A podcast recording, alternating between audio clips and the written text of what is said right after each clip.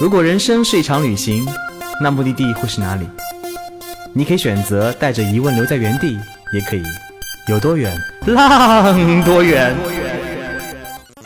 本节目由全宇宙最会玩的稻草人旅行推出，我们有超奇葩的年龄限制，只做年轻人的小团队旅行，坚持路线原创，百分之八十五以上的队员来自于朋友推荐。关注微信号“稻草人旅行”，和我们一起出发，爱上这个世界。欢迎收听最新的一期《有多远浪多远》，我是道哥。之前道哥道妹呢有一起去过南美，也聊过两期我们在南美的旅途囧事儿。我们在南南美其实也就全程二十来天了，但是已经感受到这片土地独特的魅力和不靠谱。但是道哥今天邀请这位嘉宾呢，他在南美足足生活了四年。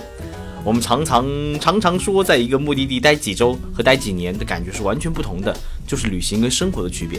今天就我们一起来听听我们的主人公金洋洋，来聊聊他和南美的故事。欢迎洋洋。Hello，大家好，我是金洋洋，大家可以叫我洋洋。洋洋旅居南美四年啊，足迹遍布了拉美，还是一位自由摄影师，出版过南美人文摄影图册《拉丁美洲录影记》。哇哦！目前也是麦刀 Travel 南美部的负责人。哎，如果大家听过南美系故事，其实还记得就是我们那段没有钱，呃，然后一路囧事儿，结果我们啊，我就是那个大恩人，我救了他们。然后真的是没有钱那天，然后一直没有取到钱，也不知道怎么办的时候，突然间我看到洋洋的朋友圈说他会去哪里哪里，我想哎我也要去那里那里，然后我们一对时间正好对上了，就有一天我们正好在那边相遇，于是洋洋帮了我们大忙，给了我们钱，还其实不光是给钱了，因为我们没有做攻略嘛，所以洋洋那天凭借他的语言天赋，因为他讲西班牙文的嘛，就帮助我们找到了我们要去的地方，等等等等，反正帮了我们很多忙啦。哎，所以洋洋，你为什么会想到去南美待四年呢？你怎么那么想不开？呃，是遇到了情感上的问题吗？这个问题已经有无数人问过我了。其实，嗯、其实理由还蛮简单的，就是在二零一三年那时候，呃，我在从拉萨回上海的这个火车上，嗯、突然之间就萌发了这样一个想法，说，嗯、我要去世界上最远的地方，所以就去了南美。其实还蛮简单的理由，然后这只是没想到一去就去了四年，但没有任何出发点嘛，就是那种，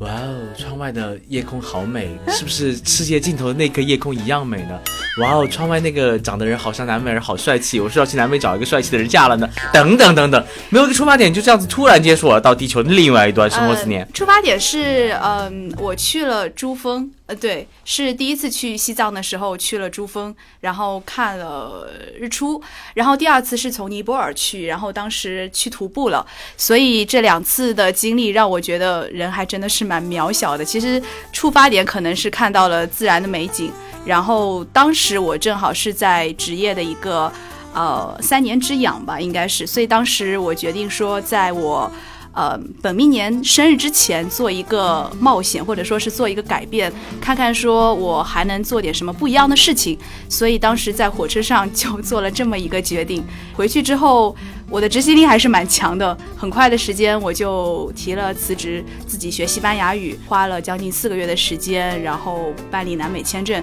那一年办理智利的签证还是很麻烦的，所以前前后后我花了将近八个月的时间，最终在二零一四年四月份，然后我才最终到了智利。然后从智利开始，然后作为一个大本营，然后四年的时间，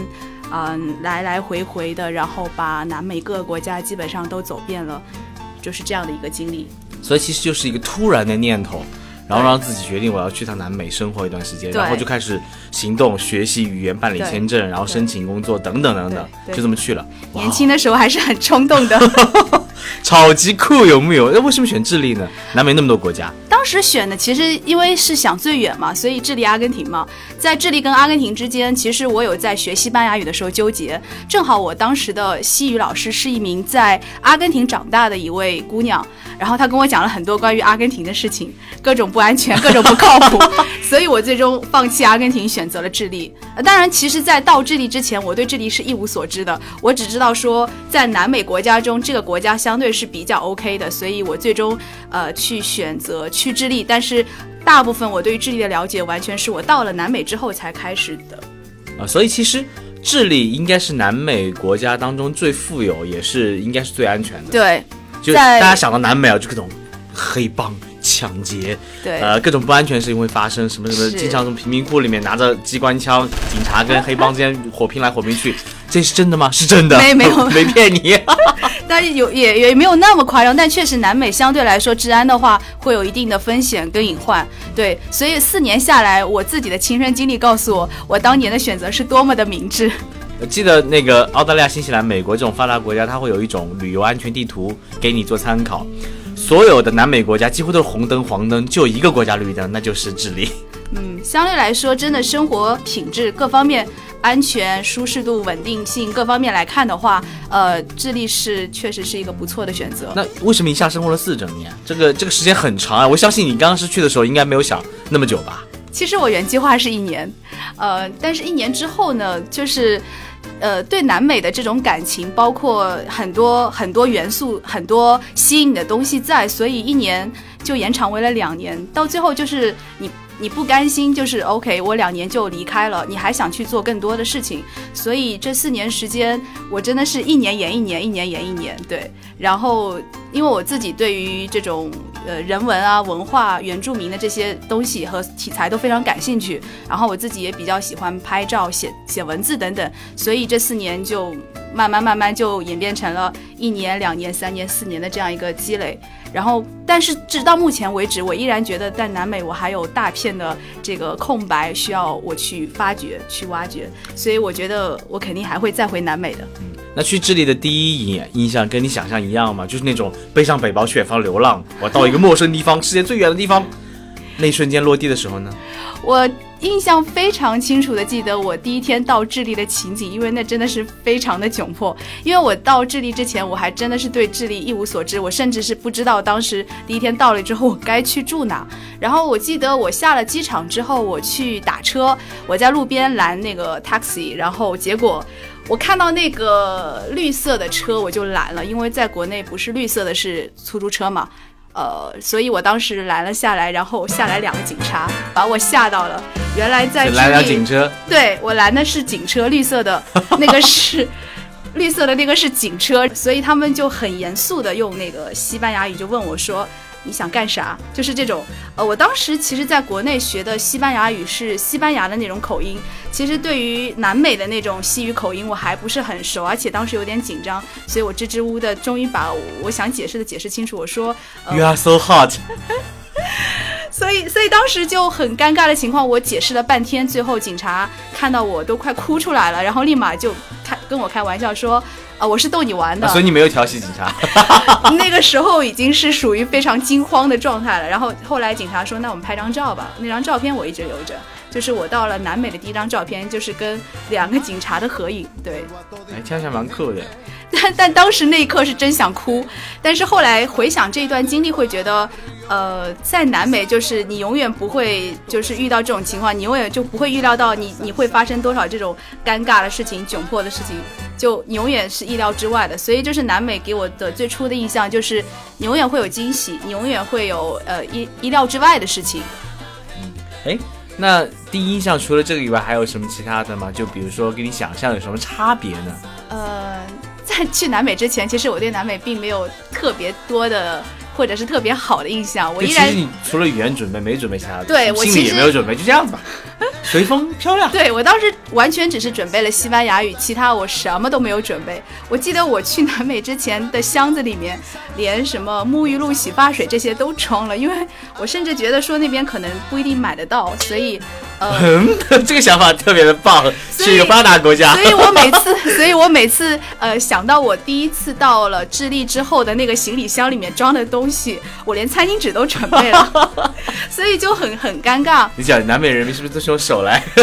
嗯，然后洗干净？所以，所以，其实到了智利之后，我我其实在我在我南美的第一个月的时候，我就。就如果说我的最初的印象，就是我觉得真的是一个非常新鲜，那种给我一种非常新鲜、非常好玩的一个感觉。就比如说你在地铁上面，你可以旁边坐一个蜘蛛侠，坐一个钢铁侠，就坐在你旁边，就奇装异服对他们来说是非常正常的事情。但是我刚到南美，就是哦，地铁上各种怪人都有，我真是一开始会有被吓到吓到的感觉，在街上会有一个。行为艺术家在那一动不动的，你突然经过的手，突然伸出双手，然后把你吓到了，或者是说在呃公交车上面，然后突然来上上来一群这个激情四射的这个这个摇滚歌手，然后在公交车上面唱，嗯，所以其实南美它真的在刚开始我到的时候，它非常多元的这种呃文化的元素，包括它热情的这种性格各方面，真的是。把刚到的那时候的我给吸引到了，觉得非常的，呃，非常的新鲜好玩，非常的有热情、有激情的这种感觉。就可能南美给人的印象都就是每个人都是对生活充满了热情跟激情，每个人在尽情释放自己那种音乐细胞，或者说展现自己的个性跟魅力，所以很多人到南美第一时间就会吸引住。等往往第二印象开始就不一定那么好了，对吧？总是会有好的跟不好的，的热情的反面总是会有一些不靠谱，不靠谱，绝对是很不靠谱的。南美人就是，呃，这个我觉得是不靠谱系数排名第一的。可能就是生性天性浪漫，我觉得跟南欧南欧也有点像，真的是西班牙人、葡萄牙人后裔亲妈生的，所以他们本身生性浪漫，生性浪漫的一个反一个双刃剑嘛。另外一面可能就是比较的随性自然、自由，就不是那么的靠谱。对。然后，那有什么事情影响到你了？呃，其实呃，南美人大部分，我觉得对我来说其实都还好，因为我是一个呃，更像是一个在当地生活的一个背包客的感觉，所以大部分时间我是属于在体验型的，嗯。跟他们接触更多的还是能感受到他们的热情也好，好的那一面。当然，有的时候，比如说你在生活中，你具体去办事的时候，你就会体会到这种不靠谱。比如说，你去一些政府部门，你去移民局，你去民政局，啊，你去办银行卡之类的，你很有可能就是因为南美人，他们基本上工作时间到下午两点就就不让进了，呃，然后。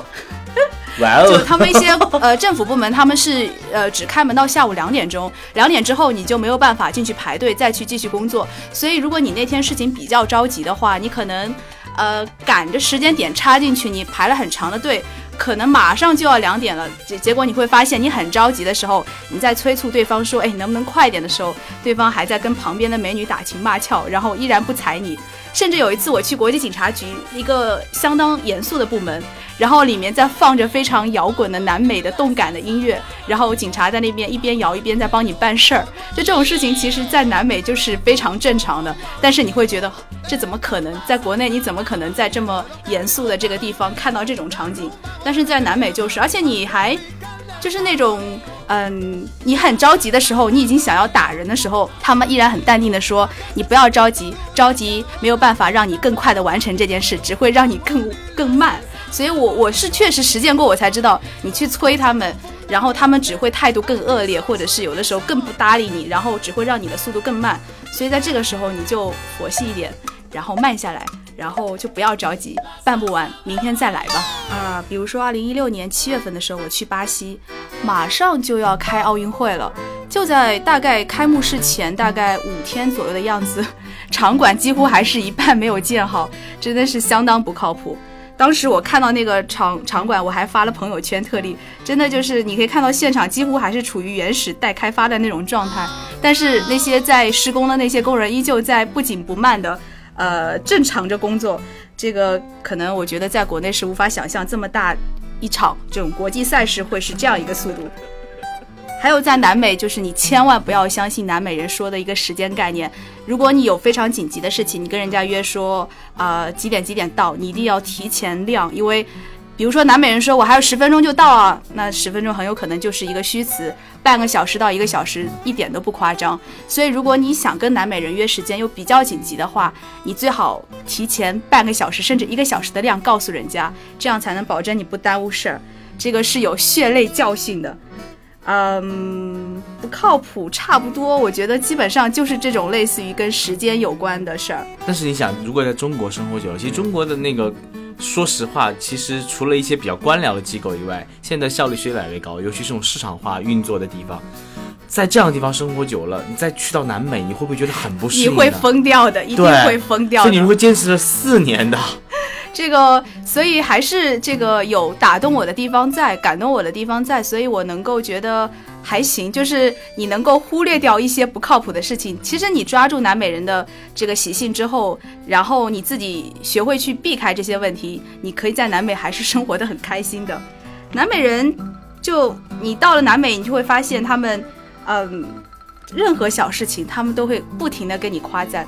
啊，这东西太好吃了！一点点小事，包括，你真的好美啊，你真的好漂亮啊，这个事情太棒了，就是他们永远有用不完的感叹词。就我一开始学西班牙语的时候，我不太理解，因为在西语中，呃，感叹号是需要在句子前面加一个到的，在句子后面再加一个双重感叹号。然后当时老师跟我说，是因为南美人的感情，或者说是拉美人的感情非常丰富。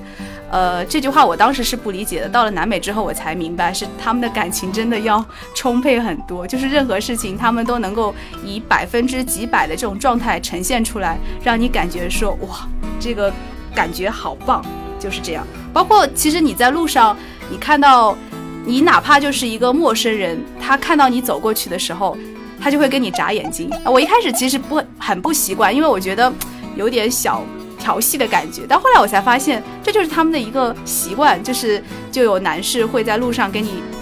眨个眼睛，甚至是抛个媚眼，就他们对于吹口哨不？没有，这个倒没有，就主要还是就是眨眼睛或者是抛个媚眼之类。那我在古巴的时候会遇到说他们会给你来个飞吻啊，因为古巴其实对于亚洲甚至是对于中国人都非常的友好，所以呃，其实你就能感受到这种氛围非常的热情，嗯。但有的时候也会很尴尬，热情过头。比如说我在电梯里面，就其实就一电梯的人都是不认识的陌生人，那我下去之后，就所有人都会轮流跟你打招呼说再见。那然后你你下去之后，你要跟每个人去打招呼，就有的时候我还一开始不适应，现在已经好多了。呃，南美人把这种生性浪漫的习性已经发挥在各种场合了。就你刚刚说那种极度夸张的表扬的状态，其实可能就是一种表达方式。就是你看电视里面那种南美人在一起，就是 Wow, beautiful, amazing, spectacular, oh yeah, wonderful，各种形容词一个一个用。对。然后他们就很擅长表达自己那种情绪，或者会打动你。其实很多时候，对，会让你就就像。他把你气氛调动起来，他很 cheerful，他很欢快，你会跟着他陷入那种情绪当中。我在南美，我曾经讲过这故事，就在巴西的时候，就就每天晚上日落的时候，就一帮人在那鼓着掌，等着日落那一瞬间，然后所有人开始起舞，音乐，就你那一刻你会珍惜到那种生命的当下，多么美好瞬间，你要值得珍惜。就我觉得他们的生活方式真的会让你觉得，哇，这才叫生活，this is life。对。而且你能感受到他们的那种真诚，是发自内心的那种热情，是发自内心，不是，嗯，可能是出于呃表面然后装出来的。就是你能感受到他那种内心的那种真诚，所以你会很自然的被打动，而不会去怀疑他的真实性。嗯，但是我又我又认识一个巴西的朋友，他在一家公司做高管，他就跟我说，现在南美的年轻人很多时候就已经，他用的原话是废掉了。他觉得人人享受生活，人人比的就是我有几个女朋友，我睡了几个人，我怎么享受生活？但是他们就没有一个进取心去好好工作，所以真的是双刃剑。他他就离开了巴西，他觉得在巴西那种环境下，他无法去追求自己想要的那种事业，或者说身边人没有进取心，都很享受日落那一瞬间，但没有想过很多人在日落加班，就是他说很多发展中国像中国这样子，大家在加班。都在努力为自己生计所谋求的时候，那边人都还享受生活的状态，所以他可能觉得那样不是有最好的生活状态。嗯，所以我们很羡慕那样的生活，他们可能觉得，Why Why work hard? I play hard。其实就是那那么一种，就是所以每个人生活在一个状态里面，像围城一样，你想进去，他也想进去；你想出来，他也想出来。所以很多东西没有对与错，可能是我们看待方式不太一样。在这样环境下，你生活了四年。你的心态有什么改变吗？嗯，对于我来说的话，呃，可能是呃，因为对于我是相对于是一个阶段性的，不是说一个长久的一个，呃，就是打算待在南美不回来的这样一个状态。所以在四年中，我更多的是，嗯，就是吸取他们的一个正能量。我觉得这方面会更多一点。我觉得到了南美之后，给我的收获跟改变就是，嗯，我我变得更更更乐观、更积极了。其实相对于去南美之前，我整个人还是一个比较紧张的状态，就是会凡是可能有的时候会 会会揪在那里，会会会去在意说啊，我今天有有有有有多少收获，或者是我会在意我跟别人的一些比较之类的。但到了南美之后，我觉得。嗯，我变得更佛系了，就是呃，有些可以放下的东西，或者该豁达的东西，我变得很豁达。嗯，南美人的这种，我觉得及时享乐的这种精神，虽然有在，就像刚刚在呃叨叨讲的，就是在某些方面，比如说你对未来的长远的发展和未来的考量上面，你会有一些限制。嗯，但是他的这种。精神状态，我觉得是可以，嗯，帮助一个人能够，比如说一个长期压抑的人，一个长期处在一个精神紧绷状态下的一个人，可以，嗯，可以变得更更开心，更更开朗，然后这样反而会让你的思路变得更开阔。所以我觉得南美四年，我变得更开朗了，而且，嗯，我觉得就生活没有什么放不下的。然后，呃，在这个基础上，我觉得我可以做更多的事儿，然后做更多更。更想去做的事儿，然后会更勇敢一点。我觉得其实南美给我带来的是积极的影响，我还是蛮感谢南美的。就是说，其实你的心态是一种，我不是在那长久生活，所以我会抓取那我生活这几年当中那些很正面的、很积极的部分，去引以为为用。对，然后去抛掉那些负面的部分，因为中国人所应拥有的那些勤劳、刻苦，对，其实很多时候南美是没有的。对，但这些这些其实就是要你自己要守住底线的东西。其实就说白了，就是大家加班还是继续加，努力还是继续努力工作。日落的时候记得放下手机，出放下电脑，出去外面看五分钟，再回来继续工作，是这样子吗？要做一个平衡，对，这是真的是要做一个平衡。可能很多人想起南美想到了，哇哦，有乌斯怀亚这种世界尽头，有巴塔哥尼亚这种吹来的风，还有什么热带雨林亚马逊。还有什么马丘比丘、天空之境，可能能数出来的地方就这么几个了。今天我们不聊目的地，不聊景区，不聊那些攻略，我们就聊一个很有趣的点，就是在南美很有趣的节日。呃，前段时间有一部电影是《寻梦环游记》，相信大家对于这部电影中这个墨西哥的亡灵节会很有印象，包括现在这两年有越来越多的人前往墨西哥旅行了。那就从这个亡灵节开始说起。其实亡灵节这个呃节日的这个传统，不仅是在墨西哥，在拉美各个国家都有。那其实其实墨西哥虽然是拉丁美洲，它跟南美很多的那个文化是共通的，对吧？对。然后像亡灵节的这个传统呢，其实，在比如说像呃中美的危地马拉，那他们会通过放风筝的形式啊，然后让这个生生的人跟。呃，我们去世的这个亲人进行一个连接。那在秘鲁也好，智利也好，这些国家都会有在呃十一月初的这个十一月一号、二号这样的一个日期，然后去墓地也好，然后去这个去祭拜，有这些祭祀的一些。呃，活动啊，而且都是蛮欢乐的。其实他们对于死亡的这个态度，都是一直都是比较欢乐的。我自己的亲身体验就是，嗯，在智利的时候，我跟一些朋友聊天，然后当大家突然聊到一个已经去世的共同朋友的时候，嗯，大家没有沉默或者是有意的去避开，而是用一种非常诙谐调侃的方式去，嗯，提到这个人。所以当时立马给我的感受就是，啊，南美人对于死亡的这种态度跟这个这个做法。还是蛮有南美风格的，可能跟我们的传统教育还有观念里面不太一样吧。其实我们也有自己的鬼节，中元节，啊，包括那个七月半。对。啊，其实大家知道我们传统的做法，尤其是在那个农村是烧在路边烧纸，画一个圈，然后可能在墓地烧纸等等，欢迎家人回来。那中国人对待死的态度是比较严肃，我觉得，就是很多时候就是一种哭丧的方式，就是会比较悲，可能觉得。亲人离去是很痛苦的一件事情，所以在中国人面对死这件本身来说很忌讳。但很多国外本身面对死是一个，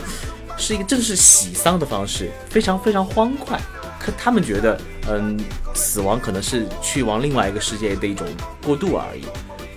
对，其实这个就会延伸为一个非常有趣的一个新年的习俗，在智利过新年，呃，智利南部有个小镇叫 Dada，它的一个新年迎新的习俗就非常有趣，它就是在墓地迎新的，就是他会在十二月三十一号晚上，他有一个 Staraga 小镇上的这个公墓，它会开放给全部的小镇上的居民，然后大家会带上自己的酒啊，然后给去世的亲人的一些吃的东西，在墓地里面开 party。这是智利非常奇葩的一种这个过新年的方式。是整个智利智利都这样吗？没有没有没有，是部分地方。对对对对对。但是其实这个传统就会可能，我觉得就有可能是从亡灵节的这个传统来延伸过来的。那其实说到新年的这种习俗，南美的奇葩的地方还多了去了。那比如说，在智利过新年，除了刚刚说的在墓地迎新之外，呃，智利人的传统就是要穿黄色的内裤和内衣。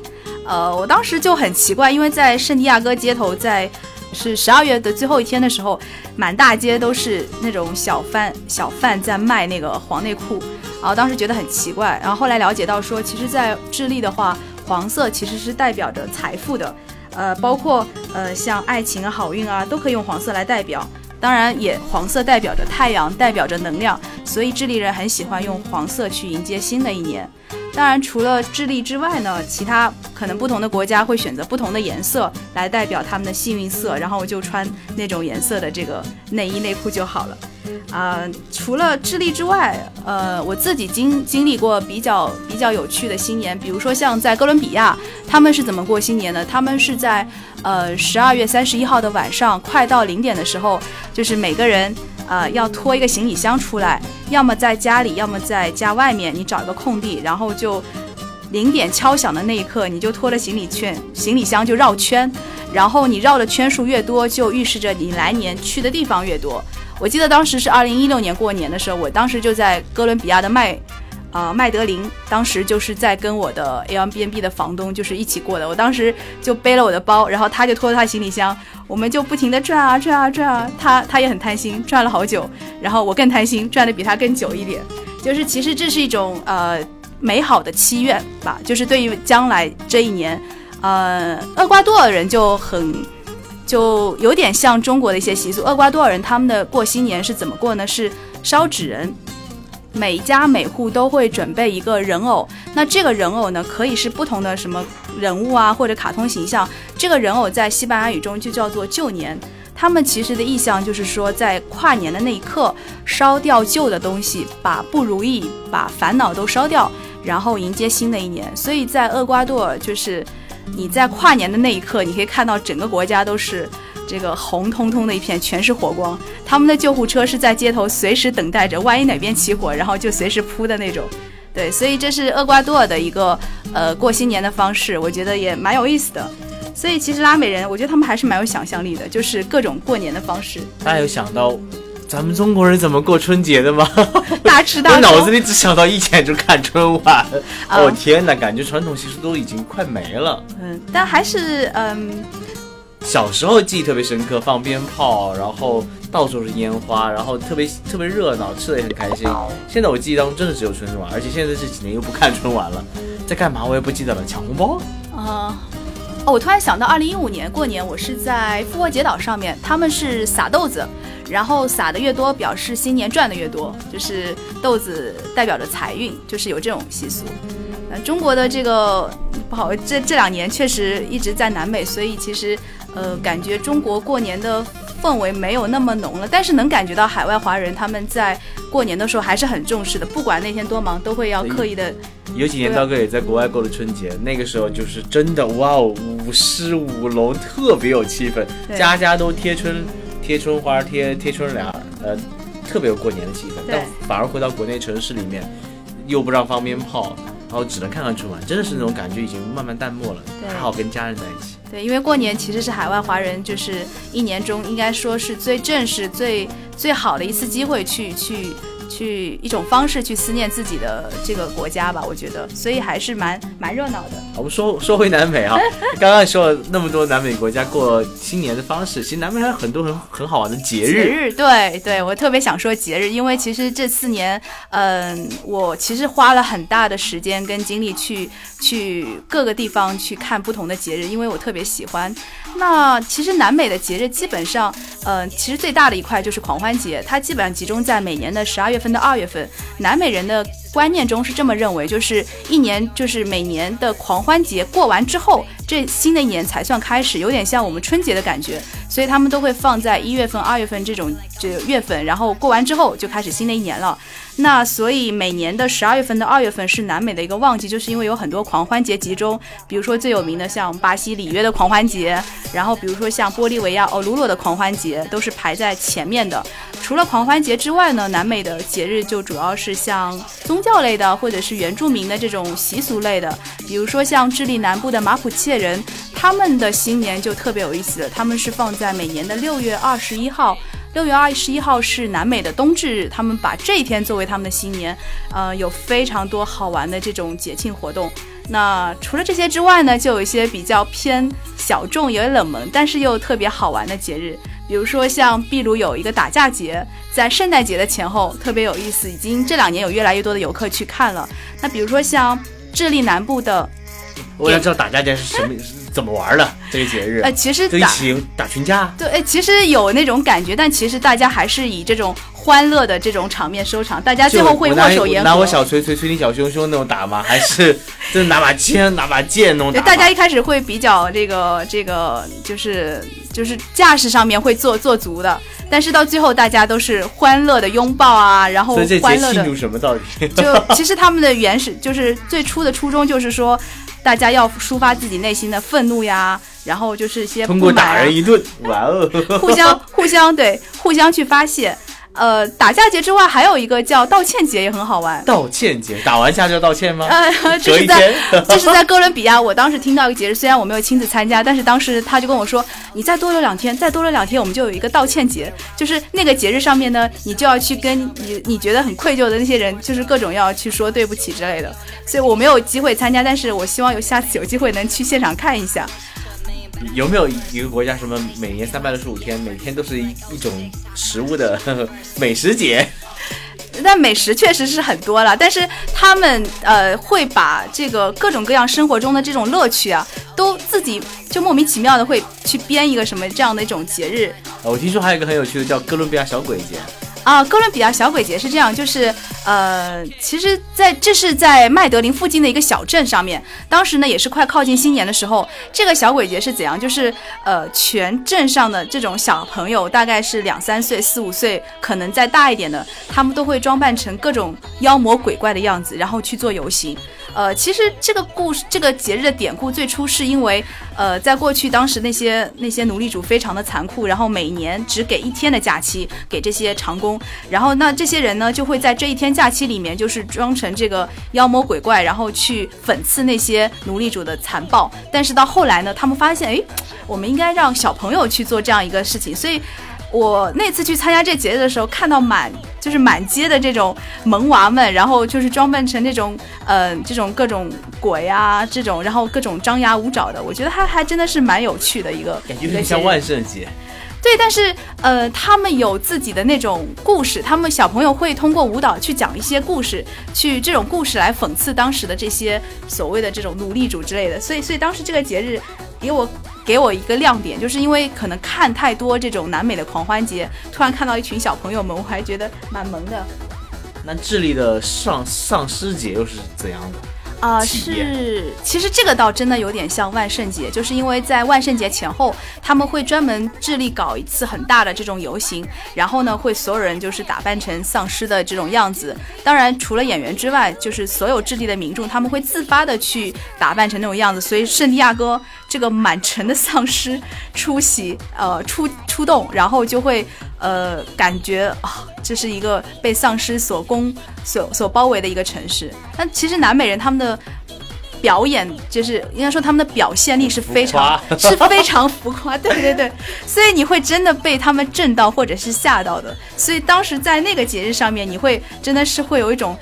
就非常高度紧张的一种状态，因为不知道什么时候突然之间一只真相师会出现。对，一只一只手就突然之间出现在你的背后啊，或者是你的面前。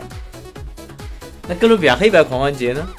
啊，哥伦比亚黑白狂欢节其实也是在呃元旦的前后，当时那个狂欢节是有三天时间，呃，第一天时间是所有的人都是用黑白嘛，所有人都是把满脸都涂成黑的，就是就是他们是为了就是庆祝黑人的一个独立，有这样一个意念概念在，所以所有人就是而且就是你包括你是游客，他们都会准备了那种抹在脸上那种变黑的粉，就不管你是谁，然后尤其是你是这种。长了亚洲脸的，之后他们更喜欢弄你，就是整个脸把你弄得很黑很黑，然后大家就是一片漆黑的，然后在那边过，然后各种游行啊、跳舞啊之类。那第二天呢，就是白，所以所有人就会给你涂什么面粉啊这种之类的，把每个人脸都涂得很白很白。所以你是如果你是游客的话，你是没有无一幸免的，就是呃，就整个城市都是这种氛围。然后到了第三天的话，就是庆祝这个黑人跟白人的这种和平共处也好，然后大家一个大大联欢也好，他们会去专门去制作非常大的那种花车，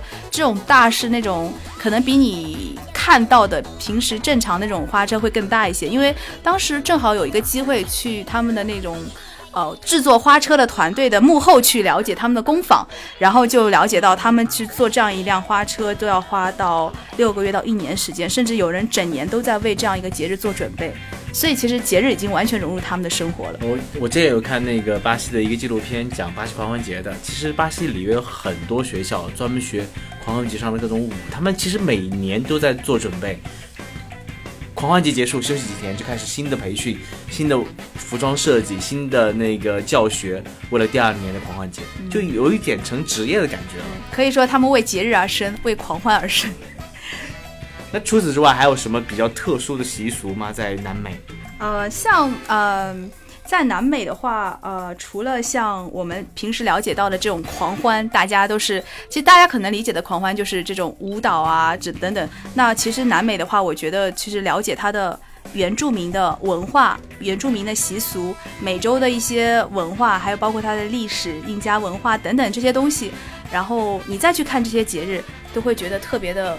更更可能更能更深的理解。包括你可以看到不同的服装，有一些呃来由跟典故，呃他们的舞蹈为什么要有这样的一个片段的演绎？他们其实是在讲他们自己的故事。嗯，包括像在智利最北的城镇阿里卡，它有个太阳祭，这个太阳祭跟库斯科的六月份的太阳祭其实是蛮雷蛮雷同的，都是为了纪念那个太阳神。那这个祭典其实呢，对于智利来说，它并不是属一个属于智利的节日，倒反而更属于一个民族的节日，是呃艾马拉人在智利的北部，它的三国边境，智利、秘鲁跟玻利维亚三国交界的地方，呃，更多的是艾马拉人的一个他们对于自己民族的民族的一个庆祝。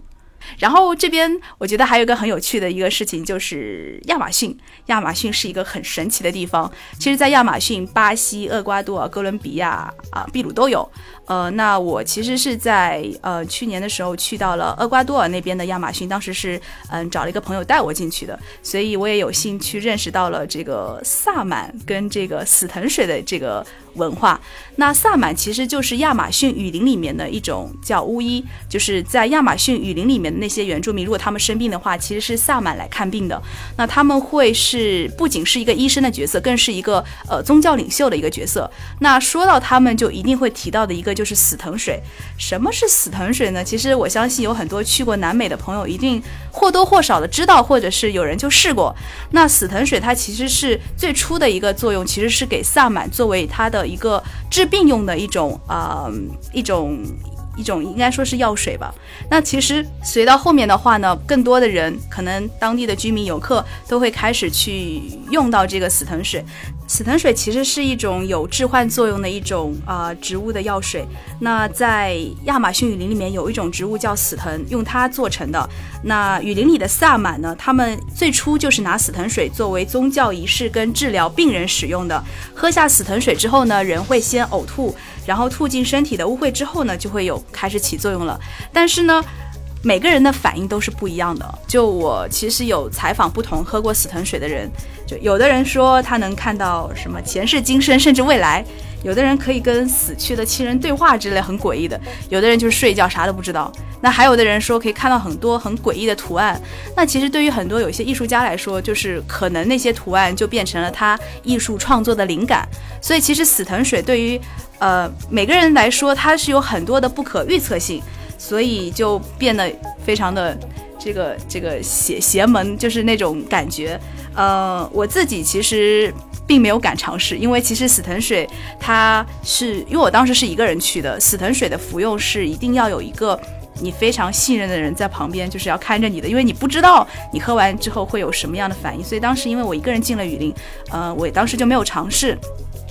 然后后来，但是我跟萨满聊了很多关于死藤水的一些点、一些故事，还有一些一些事情。我交流的那个萨满，其实他是一个萨满世家，他从小就被嗯他的父母去培养，说怎样去跟植物沟通。其实萨满就是很长时间是需要住在雨林里面的。萨满他们其实要锻炼的就是一种可以跟雨林里的植物进行通灵的。进行联系的这样的一个角色，其实他们又要能做到这一点。那其实喝死藤水，他们其实对死藤水的利用跟控制是比常人要高很多的。所以其实长时间的训练下来，萨满喝完死藤水，他们其实就已经可以，就是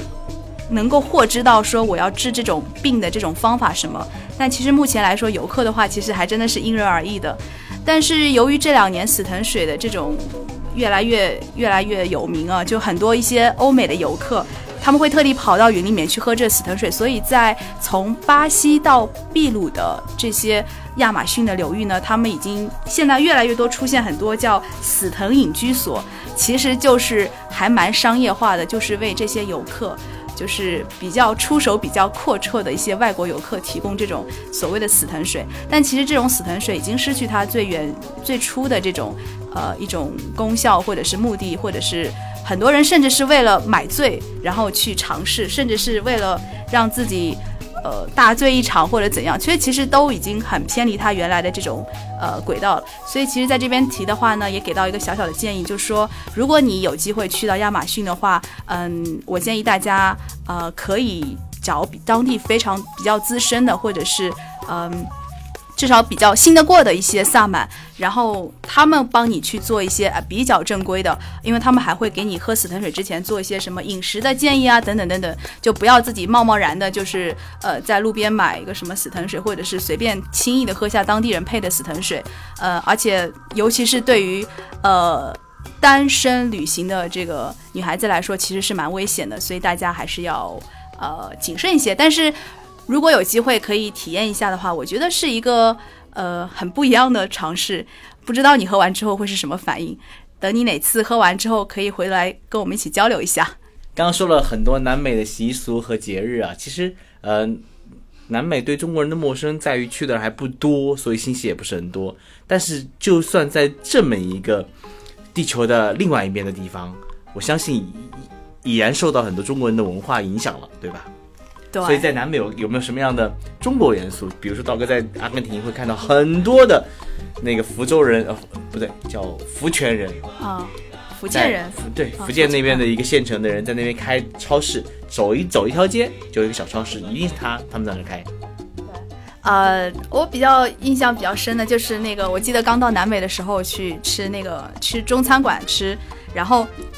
当然有些这里餐馆也会卖的，就是那个他。有卖那个馄饨，但是在南美他们就发音叫完蛋，就是我就觉得很奇怪，这是其实就是一个有点翻译过来这个西班牙语，但是就是那西语中就是完蛋，才是馄饨的意思。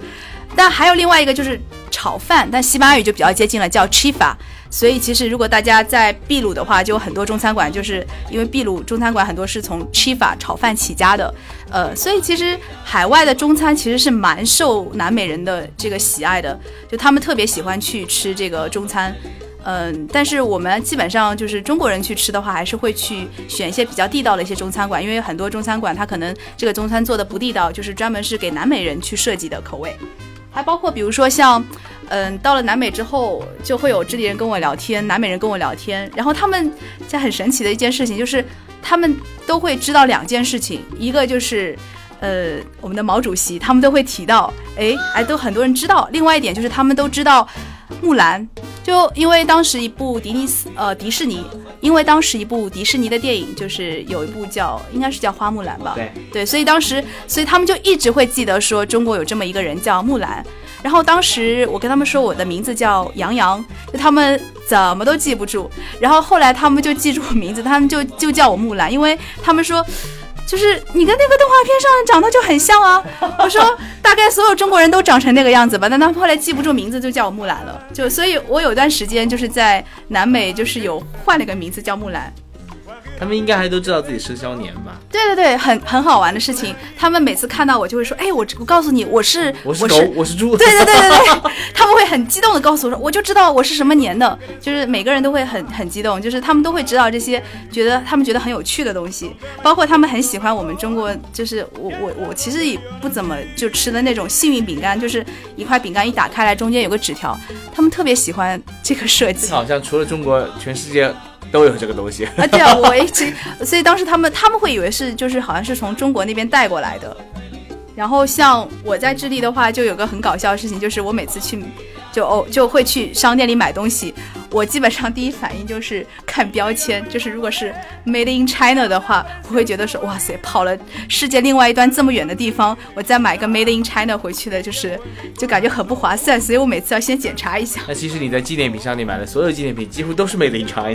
所以有的时候也是，哎呀，已经跑这么远了，最后再买了一件 Made in China 的东西带回中国去。我这几年应该很多的科技公司已经开始进军南美了，在南美能看到很多很多什么华为啊，呃的广告。对对对对对，很多像华为在南美的影响力非常大，像比如说在圣地亚哥最中心的这个地标建筑旁边有个很大很大幅的一个华为的广告，呃，然后包括呃，甚至是有很多南美的朋友会跟我说说，哎，我儿子在华为工作，他会以这个他的这亲属朋友在华为工作为感到骄傲。就像很多年前我们在聊天说，哎，我在外企工作，有那种感觉。像阿根廷首都布宜诺斯艾利斯的首市中心就有两栋很大的楼，是中国工商银行大楼。看来咱们的企业已经开始遍布全球了。好，说了那么多关于南美的点点滴滴，有什么去南美旅行的建议给大家吗？嗯，其实这两年南美，首先我觉得最便利的就是签证越来越方便了。现在包括去很多国家，像像智利啊、秘鲁啊，嗯，都是美签就 OK 了。厄瓜多尔是免签了，然后哥伦比亚也是美签就可以了。最难申的阿根廷居然可以电子签了，对呀，你有美签就可以电子签。所以其实签证的便利就会让这两年这个来南美旅行的背包客也好，自助游也好。呃，都会越来越多，所以我想就是结合我自己亲身经历给到大家的建议，就是说，嗯，在出发前，我觉得其实必要的功课是一定要做的，因为首先第一点就是语言方面，南美其实英语并不是那么普及的，所以如果可以的话呢，一方面就是你可以学一些简单的或者是基础的西班牙语，呃，如果你是打算这种比较长时间或者是想在南美自助行的，呃，我觉得西班牙语的使用还是很有必要的。另外一点呢，就是说在交通工具的选择上面，因为可能有一些人打算，呃嗯，长期，呃，游南美的话，可能会在不同的国家之间选择用坐大巴这种方式。那坐大巴，我给到大家的建议就是说，一定要坐正规的，因为在南美大巴上出事儿的事情还真的不少。呃，包括你坐夜车的时候，你这个行李被偷的，所以你坐夜大巴的时候，你要注意，你要把你的包啊，就是把自己跟自己捆得紧一点。然后呢，比如说你在呃一些大巴车上的时候呢，你要随时就是因为你不懂语言，其实我建议大家是可以选位置的时候，你选靠着司机近点的位置，因为但凡出什么情况的话，其实呃，我觉得司机那块是相对比较安全的一个位置。嗯，坐大巴的建议还有就是说。说其实，南美的大巴其实不像国内那样，就是有的时候，其实南美人不是很，他们是很随性。就比如说，你中间停站下来之后，呃，遇到洗手间让大家上厕所了，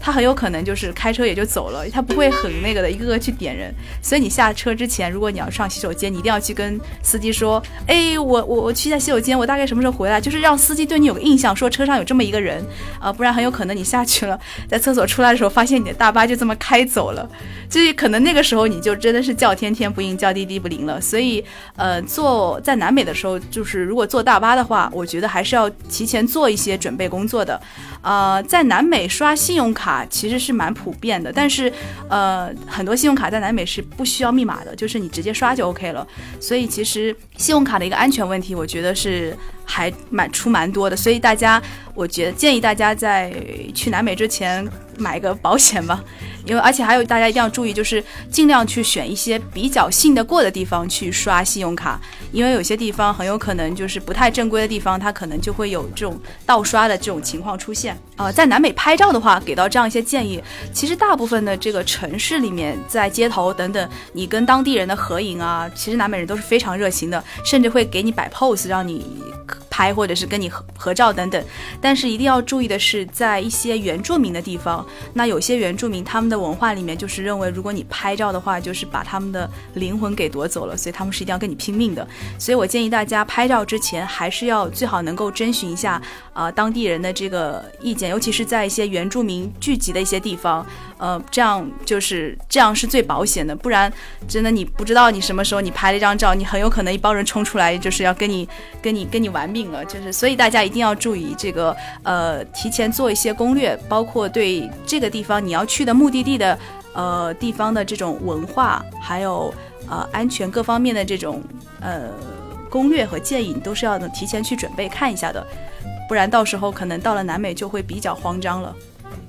非常感谢洋洋的分享，分享了那么多关于南美的点点滴滴。其实南美对很多心中就是梦想的目的地，但是南美那么远，以后再看看这种想法，在很多人心中都扎根了。但是有的时候你想想，嗯，不要觉得自己有钱了有时间再去南美，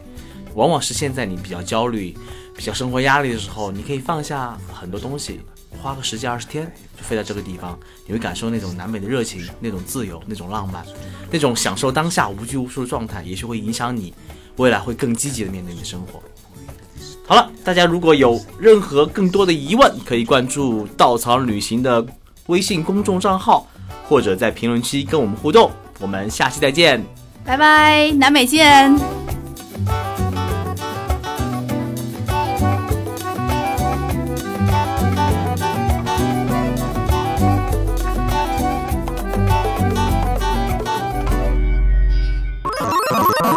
请搜索“稻草人旅行”，和我们德艺双馨、颜值出众的领队一起出发，爱上这个世界。